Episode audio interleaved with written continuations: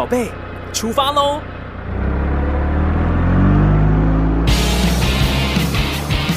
亲子加油站，帮您加满教养正能量。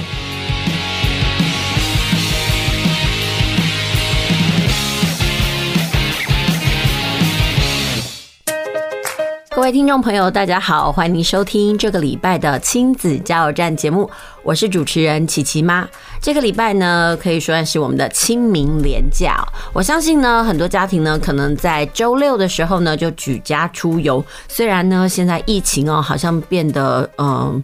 有点诡谲哦，呃，但是呢，我想啊，很多人呢，在这个清明假期的时候呢，很多时候呢，他们已经订好了这个饭店或者是出游的地点，所以呢，也要提醒听众朋友，呃，出游的时候呢，还是要做好这个呃防疫的规划哦，不要让这场出游呢败兴而归。好啦，那不知道听众朋友呢，你现在在哪一个地方享受你的清明廉假呢？我相信很多人呢都还是会去祭祖啊。那其实琪琪妈家呢，之前呢是在前几个礼拜呢就已经完成了祭祖的仪式，所以趁着这个孩子呢，这国中生刚考完段考嘛，然后有这段假期呢，是希望带孩子呢出门呢郊游踏青一下。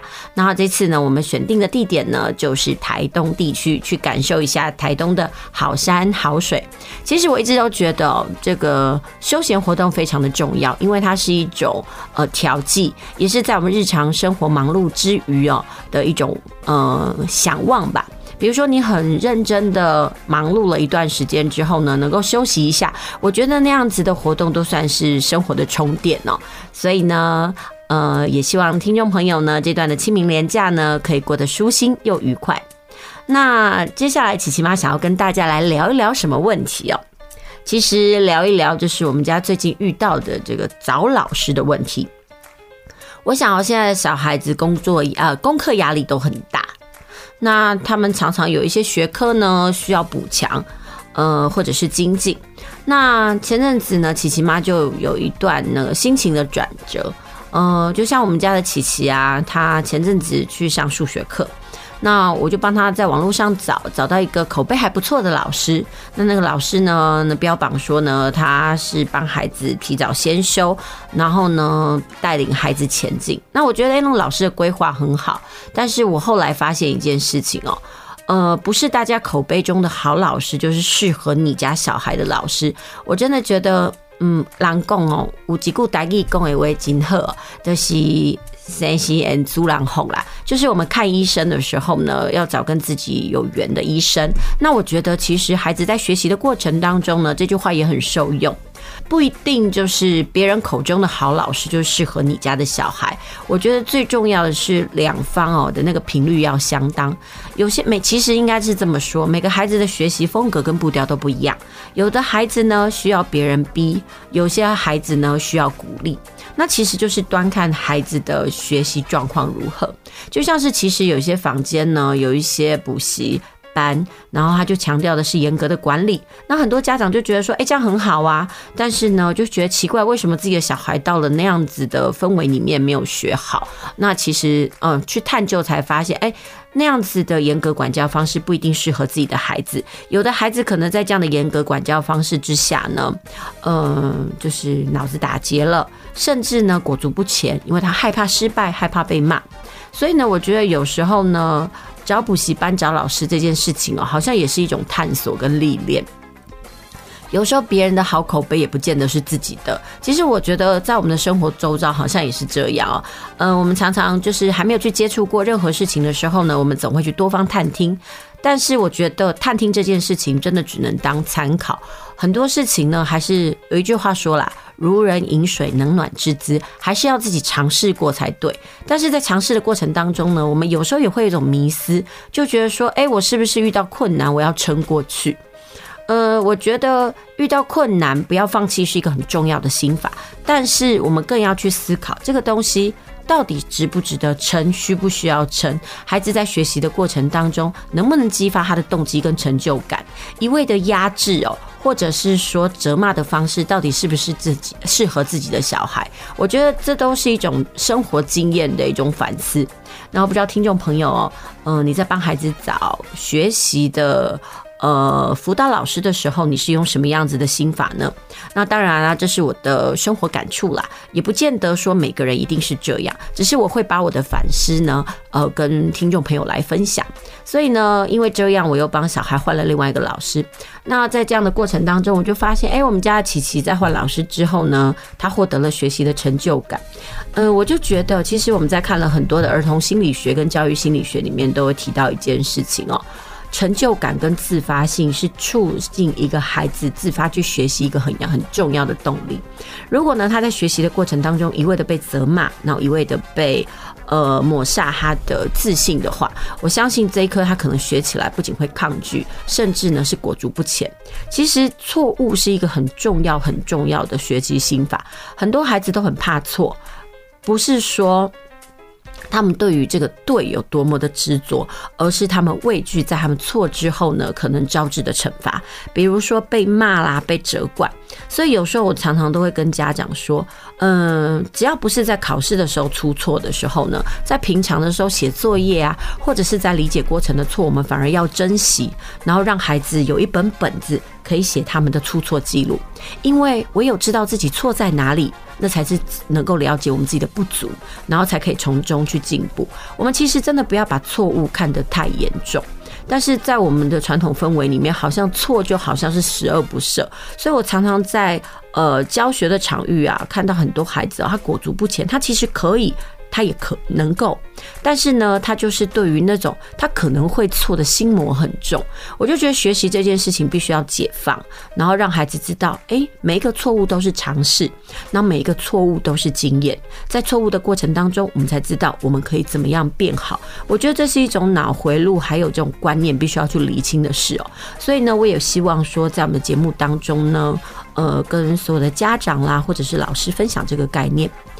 孩子的错，那代表他正在勇于尝试。只要他不要一错再错，甚至知道他自己错在哪里，我觉得就够了。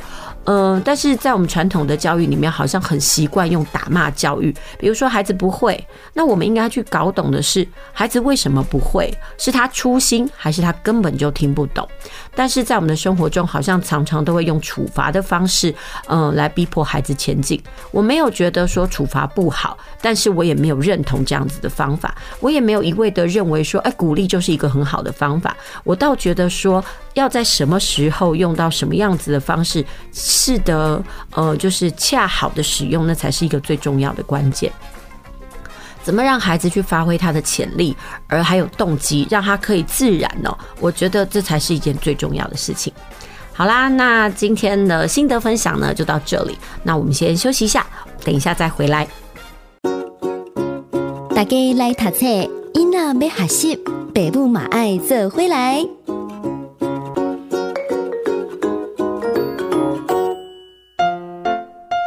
继续回到我们的节目哦，您现在收听的是在每个礼拜天下午五点到六点，陪您在空中一起度过一小时的亲子加油站节目，我是主持人琪琪妈。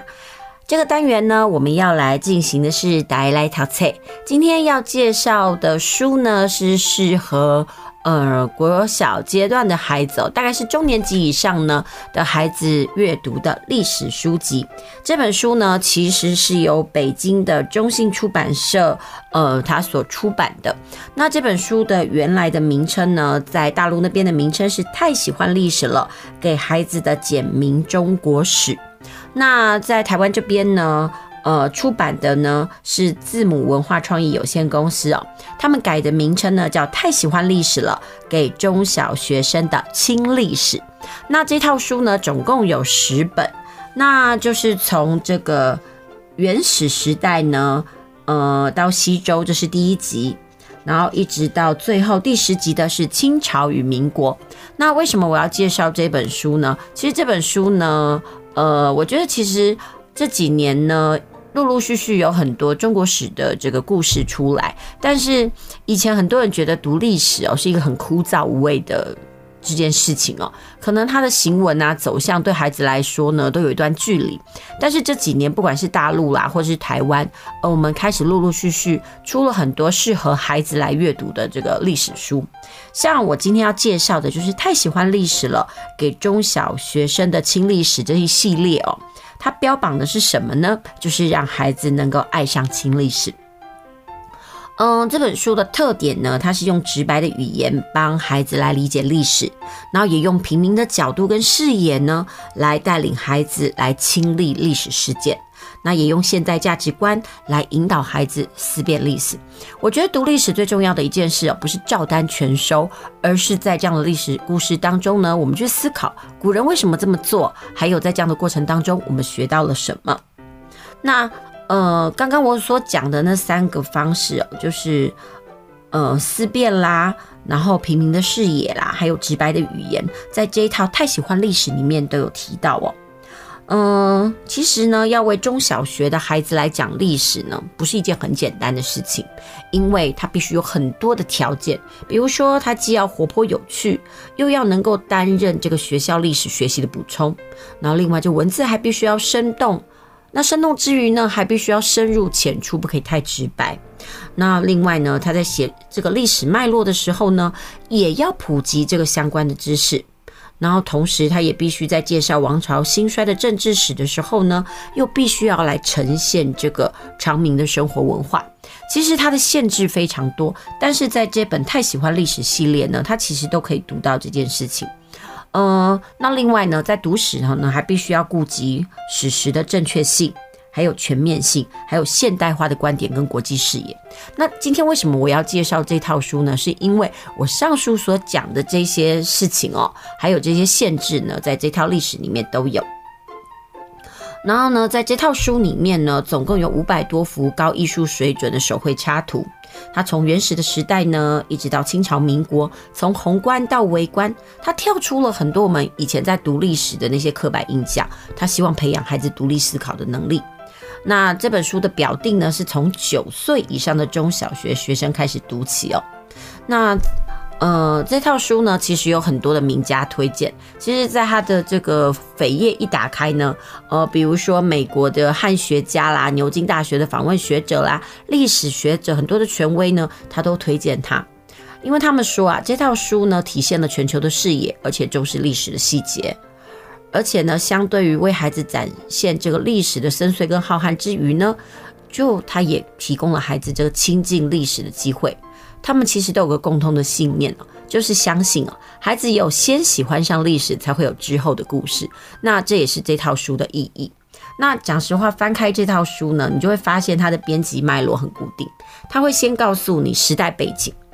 嗯、然后再来告诉你当时的食衣住行，接下来在历史事件，它是用事件来串联当朝的这个所谓的历史事件。它其实，在这样的阅读过程当中呢，可以让孩子呢很有脉络，而且它的每一个故事的开头啊，其实都是用疑问句哦。我觉得疑问句做这个每一个历史事件的标题哦，都会很引人入胜。好，举个例子来讲好了，比如说他在讲秦朝的时候。然后他就会提到他的历史背景，告诉大家，你知道天下是什么东西吗？然后接下来在食衣住行的部分呢，他就会跟大家讲，哎，生活在秦朝的时候呢，大概衣服穿什么？举个例子来讲哦，秦朝的皇帝呢，竟然是穿黑色的衣服，哎，那高级的官员呢是穿绿色的衣服，那么普通百姓的衣服是穿什么呢？然后在这个故事里面，他透过插画呢，还有提问哦，让大家来阅读。所以呢，在清秦朝的时候，我们就可以知道，哦，原来呀，普通百姓是不能够穿黑色，因为呀，那是最尊贵的颜色哦。而普通的百姓啊，都是穿白色的衣服。那在吃的时候呢，他们都吃些什么，甚至不吃些什么呢？那这个东西就要讨论到秦朝的疆域问题呀。秦朝的百姓呢，主要是吃面食，那小米呢，也是主食之一哦。那另外他们住什么东西呢？其实，在讲住的部分的时候呢，就有提到所谓的阴跟阳。在国中阶段呢，常常或者是在高中阶段，古人呢不讲南方北方，他都会说到啊，山的南面和水的北面叫做阳面，那山的北面呢，还有水的南面就叫做阴面。然后呢，这个东西呢，为什么那个秦朝的首都咸阳呢，叫做这个名称呢？意思就是它全部都是向阳的。所以呢，在这本书里面，它其实有很多很不同的知识点哦。我觉得这个东西呢，就会让很多孩子觉得说，哇，原来秦朝的人的生活就是这样。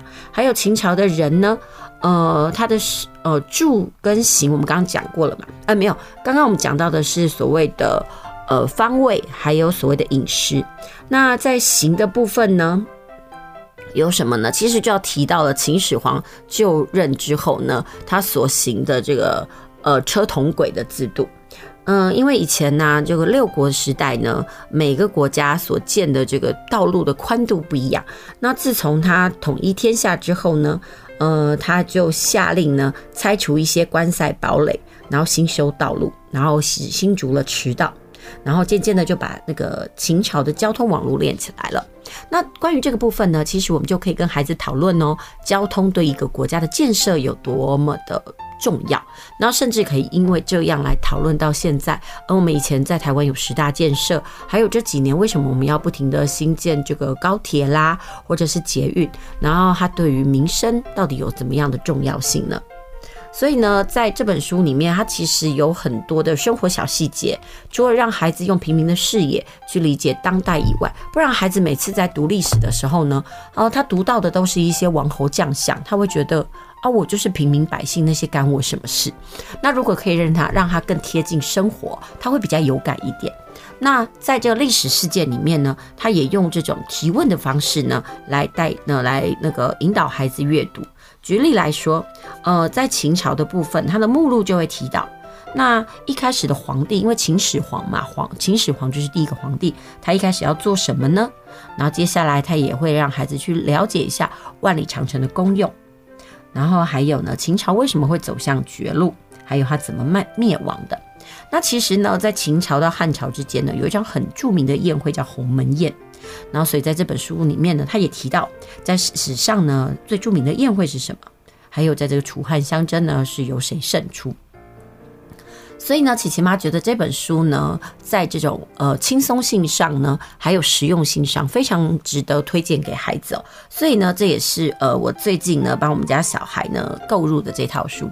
那之前呢，我都是帮孩子看一些比较深的，就是呃亲子天下出的那个快乐读经典。说真的，快乐读经典跟这一套太喜欢历史比起来，呃，我个人觉得中年级的孩子如果要读史哦。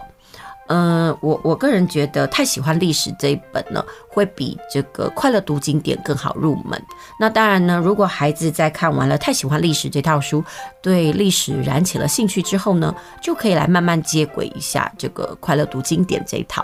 所以我觉得这两套书呢，都有它不同的意义在，因为一个是用故事的脉络，然后一篇接着一篇的连贯下去，而这个呃太喜欢历史了这一套呢，则是用。呃，单章节的方式来阅读，所以其实孩子可以读到一半就休息，然后呢，一次一章节来看，我觉得对孩子来讲呢，不会有太大的负荷，而且透过这个插画的配合，我觉得孩子在读这套书的时候呢，会轻松许多。所以呢，我非常的诚心推荐呢，家里有中年级的孩子，比如说你小三想要让他开始来读中国史的话，来增加一些文学素养的时候呢，这套是一个还不错的方式。比如说像他在呃，我们的历史常常跟文学会挂钩嘛，我们常说要精进孩子的文学能力，其实不。一定得要知道历史的发展跟脉络，因为讲实话，我们历史上很多的文人呐、他都是在这个政治史上呢是一定的要角。所以如果可以透过历史让他们知道说，哎，他们所读的那些古文呐、那些名家，他们曾经有什么样子的历史经验，我觉得对孩子在读史上面来讲哦，是很好的帮帮助。那这就是今天呢，我们想要介绍给大家适合儿童读的那个书籍哦。那也希望说，在这个清明连假的时候呢，如果可以去书店走走看看，我觉得这套书呢，真的是可以拿起来翻翻看，看看您家的孩子有没有兴趣，然后呢，来阅读一下。好啦，那接下来我们先休息一下，我们等一下再回来。等一下要介绍什么书呢？等一下要介绍的。是关于这个学以致用的方面的书。那这套书呢，比较适合介绍给家长。当然呢，孩子想要吸收也是可以的。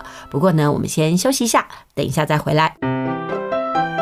继续回到我们的节目哦。您现在收听的是在每个礼拜天的下午五点到六点，在吃饭时光前陪您度过一小时的亲子加油站节目。我是主持人琪琪妈。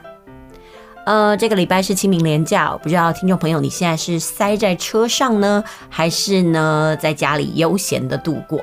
那琪琪妈家呢，明天呢我们就要准备出发到台中去了。呃，因为其实礼拜天呢，我们家里还是有一些要上课啊，所以呢，我们把我们的假期呢，就是定在四月四号跟四月五号。我不知道听众朋友呢，对于出游前的心情是怎么样？说真的，呃，饭店我们很早就订好了，然后呢，也希望说呢，让孩子可以轻松一下，所以呢，我们就跟孩子说，上课的时候认真哦，然后等到放假的时候呢，爸爸妈妈会带你骑着脚踏车，我们会去台东呢看好山好水，然后品尝当地的好米哦。我相信呢，这孩子呢就会有所期待，然后就会认真的把所有的作业写完。那在我们家呢，我都跟小孩说。什么时候可以玩？当然就是赶快写完，赶快出去玩呐、我其实蛮喜欢这个日本作家，呃，他的那句话。他说：“你最喜欢写什么作品？”然后说：“他个人最喜欢就叫做赶快写完。”我觉得也是哦。当你赶快把所有的事情都做完的时候呢，你才能够放放心的玩乐。所以我也会希望一直培养我们家小孩这样的信念哦，不要东西没有做完，然后但是又很想玩，然后等到玩起来呢又心惊胆战的，然后等到玩完了之后呢又爱写作业。我觉得这是一件非常痛苦的事。那与其这样，为什么不要赶快把进度都完成呢？因为拖延呐，不仅伤脑，而且很痛苦呢。好啦，那在刚刚的阶段呢，我们为大家介绍的是儿童适合读的这个轻历史书。那接下来要为大家来介绍的是由春天出版社所出版的一本日本的翻译书。然后这本书呢叫做 Output，其实还有两本啊，一本叫 Input，一种叫 Output。Input 就是输入，Output 就是输出。那这是什么呢？它的标题就叫做最高学以致用法。呃，标题就是说，让学习发挥最大成果的输出大全。那这本书呢，它在封底的时候，他就提到，你是否也想要透过这本书来实践输出，改变自己的人生呢？呃，这本书呢是日本第一本完全以输出为主题呢来介绍的书籍，可以说内容非常的完整。它用了八十个不同的角度哦，介绍输出的实例。可以堪称说是这个输出的百科大全。说真的，琪琪妈翻的这本书，我觉得这本书读起来非常的轻松。呃，怎么说呢？因为它每一个的章节都维持在两页以内，所以呢，你如果说是要中断阅读，你都不用怕说，哎，我读了一下，然后我要花一段时间，你可以随时接轨都没有问题。而且它就是一个章节就是一个重点哦。呃，它是以这个精神医学还有脑科学心理学为依据，介绍复杂可再现的相关知识，同时呢，还用图解的方式哦，浅显易懂。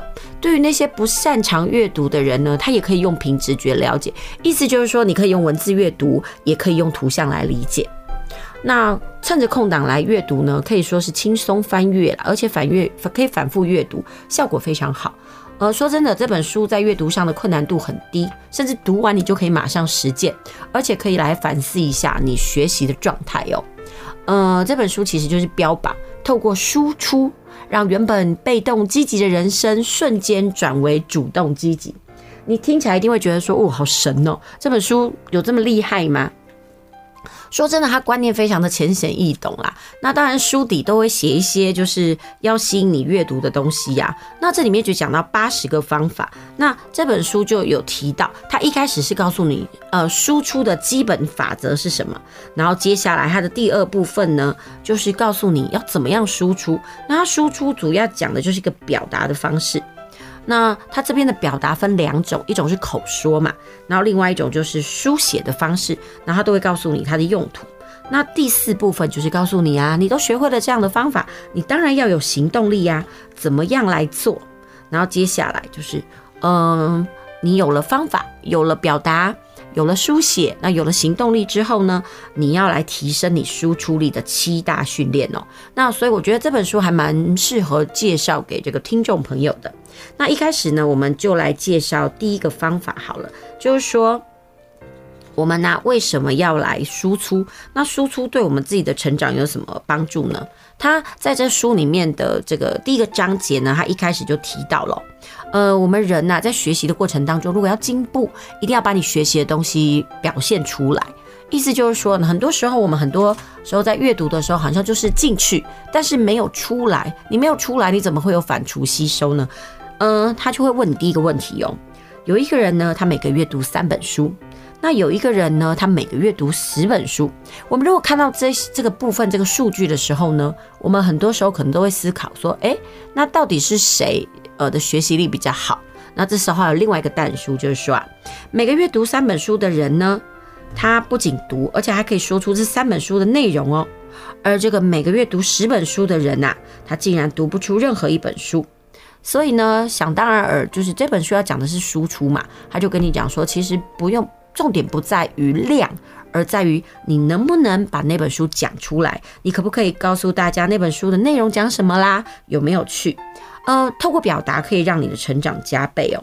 让你把习得的知识输出啊，就让你不再认为你自以为懂。我觉得也是，有时候呢，我就在跟孩子说，你这个东西你懂不懂？我都会跟孩子说，那不然你讲一遍给我听。当你可以流畅的讲出来的时候，代表你的脑子呢，正把你所吸收的东西呢，重组再利用。我觉得这是一件很重要的事情。所以呢，与其叫孩子哦看了一堆书，然后他囫囵吞枣不知道他讲什么，还不如呢。你让他说书给你听。我举个例子来讲好了。最近我在培养一个小女孩阅读。这小女孩呢，每次来我家选书哦，她都是选漫画书。然后呢，我想说，哎，我都一直禁止她选她想要的书，也不是办法。所以我有个策略。我觉得其实听众朋友呢，特别是想要培养自己孩子阅读的家长，你可以听听看。你让孩子有一两本自我选书的这个权利。那你呢？跟他讲，你选了什么样的书，我就搭配。比如说一比二，他选两本他想看的，然后搭配一本你觉得他应该会喜欢看的。我的前提是不是他应该看的哦，而是他看了会有兴趣的书。所以我都是用这样的策略。然后读完的时候呢，说真的，孩子如果自己在选书，他不会选那个文字这么多的。呃，举个例子来讲，呃，我就选了林默娘的故事。我这几次呢，我都选那个台湾民间故事让孩子看，因为那孩子阅读量很少。所以呢，他对于很多东西，他知识是贫乏的。比如说妈祖的本名叫宁默娘啊，他不知道。还有呢，他不知道为什么他叫默娘。那这个部分怎么引导呢？我就会问他说：“哎，那你告诉我，呃，你看完的这个故事，你说你觉得好可怕哦，啊，你觉得心情不太好，嗯，那你读到了什么呢？”那孩子就是很片段、很零碎的跟我讲书中的知识。我接下来就会问他说：“哎，你知道那个妈祖叫什么名字吗？”孩子说他不知道。那接下来我就问孩子说：“那你这里面读到什么？”他就说：“哦，他读到了这个妈祖小时候都不讲话。”那这时候我就可以顺便介绍：“诶，那你知道为什么不讲话的小孩叫默娘吗？”这时候我们就可以把“默娘”的“默”就沉默的意思呢，顺便介绍给孩子知道。那孩子就会觉得：“哦，原来是这样。”然后接下来呢，也可以讲到说：“诶，那为什么大家会想要感念妈祖，然后甚至奉他为神呢？”就要提到就是他的哥哥跟爸爸都是捕鱼的。那很多孩子对于捕鱼跟钓鱼啊，它概念不是很清楚。捕跟钓这件事情呢，我们也可以在这个过程当中呢，跟孩子来阐述那个字的意义。那其实透过一问一答当中呢，孩子会对于书中的知识呢，有更深一步的认识。当然，我们不用要求孩子一定要就是很有条理的表达给你听，因为毕竟哦，他们没有这样的习惯。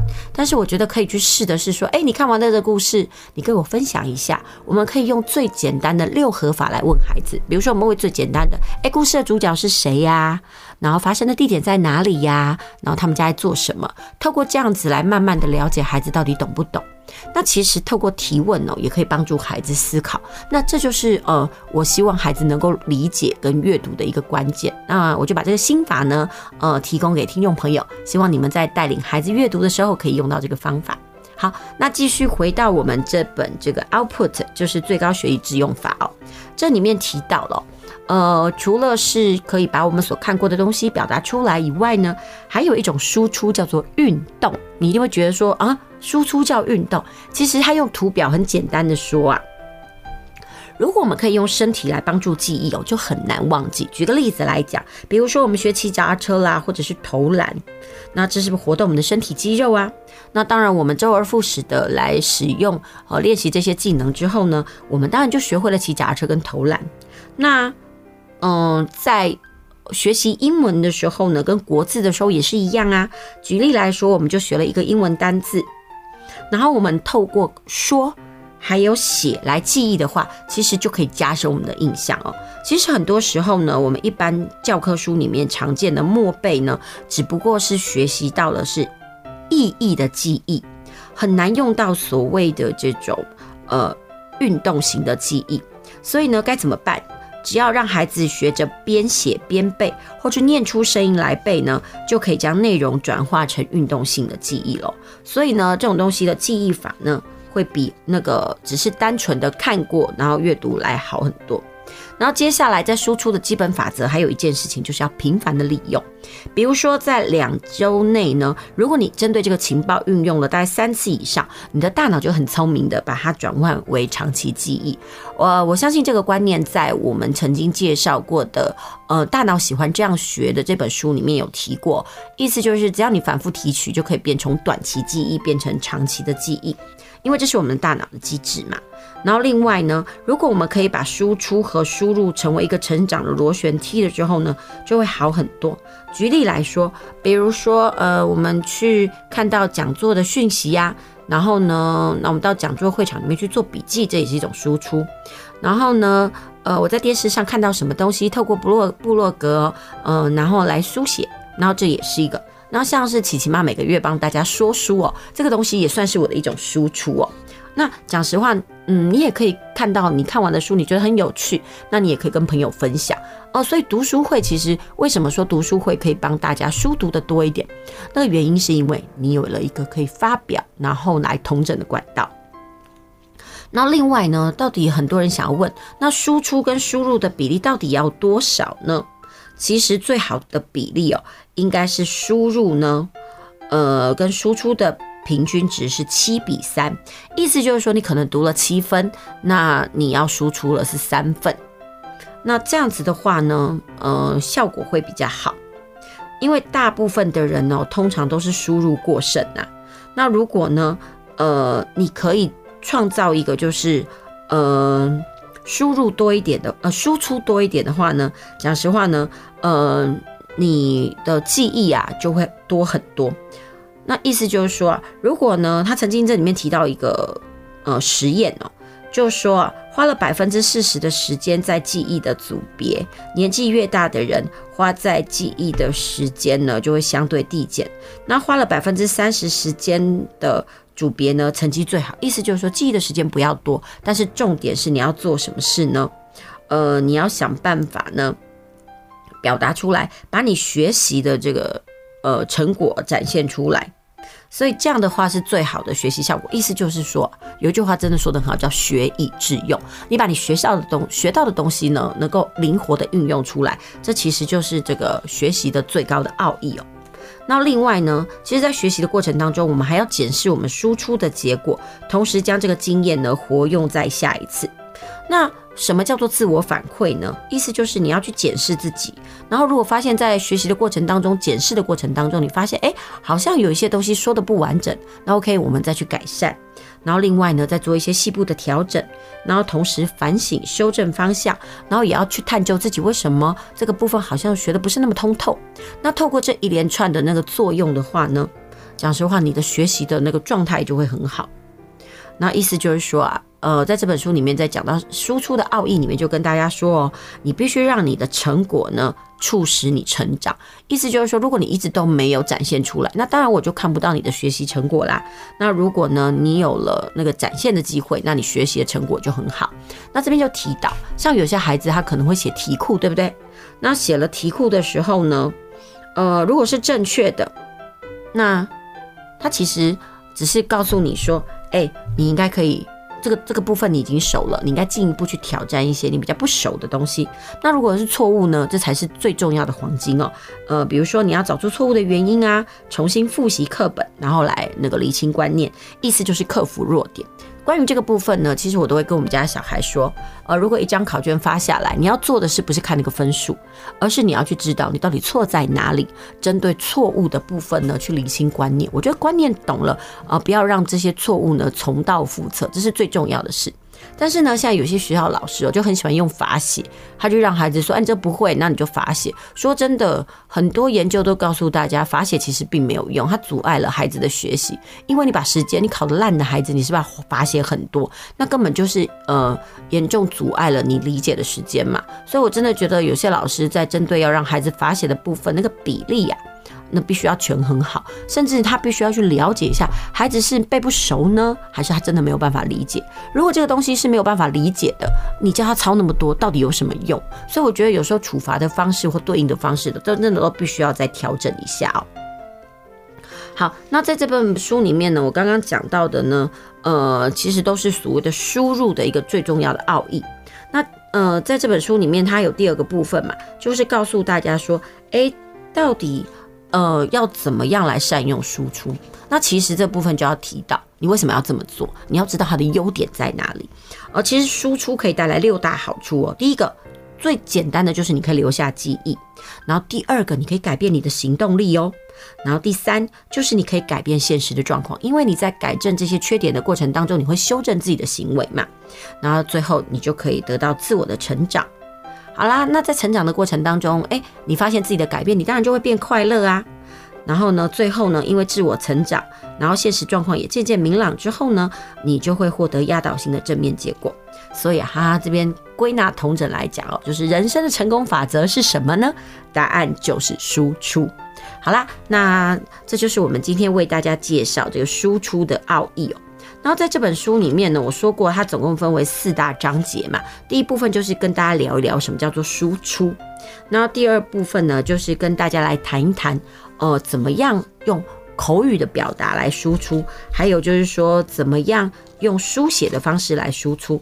那这本书呢，我觉得真的是可以留给听众朋友呢，呃，自行阅读。我个人觉得它的含金量还蛮高的，而且真的是重点是你每天读一点点哦，对你的帮助很大。但呢，这部分呢，我要分享的是它的最后的一个方法，就是说它的最后方法就是你有了口说、书写还有行动力之后呢，你要怎么样来把提升你的书写力？它其实有七大训练。然后第一个训练方法呢，其实我们小时候大家有时候都很讨厌做的，就是写日记，最简单也是效果最好的输出法训练。然后接下来还有一种输出法训练呢，就是每天来记录你的体重状态和睡眠时间，其实就是让你养成规律性。然后接下来呢，就是试着把你学到的东西呢发送情报站。也不是说好为人师啦，我觉得乐于分享也是一件很好的事情哦。然后另外呢，它的第五个方法就是在社群媒体上发文。那发送情报的对象呢，当然不是陌生客啦，是以熟人为对象。比如说你今天做了什么事，那你觉得还不错。比如说你今天做了一道料理，你可以分享；你今天学了一样东西，你可以分享；你今天看了一本书，你觉得不错，你也可以分享。所以这是呃输出的第五步骤哦。那第六步骤就是写部落格。他说，其实成为人气部落格呢，呃，他有了三大秘诀。那其实我觉得有些人是立志想要成为部落客，但有些人就是没有，因为他担心说，诶，自己会不会写得不好啦，呃，或者是怎么样。当然呢，在输出的过程当中，他有几个方法，就是你必须要限时。如果说呢拖得太长，你可能就不想做。所以呢，输出的时间是十五分钟内，而且是利用这个空档的时间哦。而且最好的输出工具其实是什么呢？答案就是你的手机呀。呃，如果你可以善用你的手机，让它成为你输出的那个呃训练力的话，那其实真的真的是非常的好。那在这个部分里面，那个部落格里面到底要怎么样做呢？呃，它里面就会提到，呃，有三大方法。这三大方法是什么东西呢？呃，一定要有独立的网域，然后呢，你要每天更新。每天更新的意思就是让大家觉得说，哎，你这里每天都有新货。然后接下来呢，它这里的法则就是一百、三百到一千的法则。好，意思就是说，以部落格来说呢，在一篇、一百篇、三百篇和一千篇的文章前后呢，都可以看到一个大幅升的点阅率哦。因为讲实话，你一百篇的时候，里面的内容物还不多，到一到三百篇的时候增加，到了一百篇的时候呢，你的部落格里面的含金量可能就会多，那你要阅读的人就会多了一点哦。所以这也是一个很重要的一个方式。好，那除了这样的法则以外呢，呃，它其实。呃，也推荐大家，如果你要写东西，记得不要为了那种目的性而写。要写什么呢？答案就是你要写你有兴趣的事情。呃，如果是写你有兴趣的东西呢，你不仅可以活用你的兴趣知识，还可以写出打动人心的文章。我个人觉得这真的很不错哦。为什么？因为你有兴趣嘛，那你就会钻研，那你也可以分享。哎、啊，你觉得有趣的地方在哪里？像琪琪妈，我个人除了是主持广播节目啊，我个人的休闲兴趣就是玩玩具。你就说天哪，人年纪这么大还在玩玩具？呃，我不知道听众朋友知不知道有种东西叫做微缩玩具，意思就是他，呃，我觉得日本人很妙，他很喜欢做一些小东西，很精致。那那就是我个人的收藏，我喜欢收藏一些，比如说，呃，我我其实收藏很喜欢收藏这个。呃，厨那个厨房系的袖珍玩具，然后把它摆起来，有一种迷你世界的感觉。然后玩着玩着呢，大家就会感受到你的这种热情啊。我觉得这种东西也不是见得，不见得一定要告诉大家，你教会大家什么事。那这就是一种兴趣的分享。那无形当中呢，也可以建构一种，就其实你蛮热爱生命的。所以在书写的过程当中呢，其实写兴趣是一件非常非常重要的事情。那很多人会说，那到底要写什么？当然就写自己最擅长的主题啊，比如说有人爱吃，那你就写美食嘛；你喜欢看电影，你就写电影啊。那有人喜欢写戏剧，那你就写戏剧嘛。那有人喜欢球类运动，那你就写这个部分。讲实话，每个人都有自己专精或喜爱的东西哦，不用一窝蜂的盲目去追求说，哎，哪些最夯。其实你只要在你有兴趣的领域呢，专注的经营呢，它其实嗯就会被别人看到。当然呢，还有一句话说得很好，就是你越狂热，呃，越专精哦，你的内容的反应呢会越好。当然，你也可以写出你的感想、意见还有发现呐、啊，呃，就是说你在发表兴趣文章的诀窍的时候呢，你可以放出自己的感想和意见，然后最后你就发现，哎，你在里面发现了什么东西？因为如果你可以写到发现的话，就会让人家觉得说，哦，我也想要试试看呢。嗯，其实你就是透过这样子的行动呢，唤起读者的感情跟行动。因为一篇好的文章必须要具备的条件呢，如果你没有办法唤醒这个读者的感情跟行动啊，读这样的文章啊，人家就会觉得呃，好浪费我的时间哦。其实像现在网络上有很多的讯息农场，有没有？其实就是会犯了这样的毛病，它可能会引起你的兴趣，但是你看完了之后呢，你就很想在下面复评说：“哎呀，你真是浪费我时间，讲的没头没尾，没有什么那个含金量。”所以我觉得，因为现在大家时间都很少，如果你可以在你的呃发表的园地里面呢，制造这样的效果，我觉得呃你你得到的互动啊，还有你个人的成长就会很多。好啦，这就是今天跟大家分享的这本书。那不知不觉呢，也讲了一段时间了。那但是总之呢，我还是希望听众朋友呢，可以去翻翻这本书。这本书叫做 Output，叫做最高学以致用法。呃，其实也有 Input，但是我觉得在我们生活中哦，学习讲太多，但是很少人告诉你怎么样把我们的学习呃贡献出来。所以我希望透过今天的节目呢。也是在这个清明假期时间呢，让大家想一想，你在这段假期，呃，做了哪些事，可以试着把它分享看看。其实不止家长分享，孩子也可以试着分享看看呢。我觉得这都是他们写作的素材。那也谢谢您今天的收听，我们下周同一时间再会。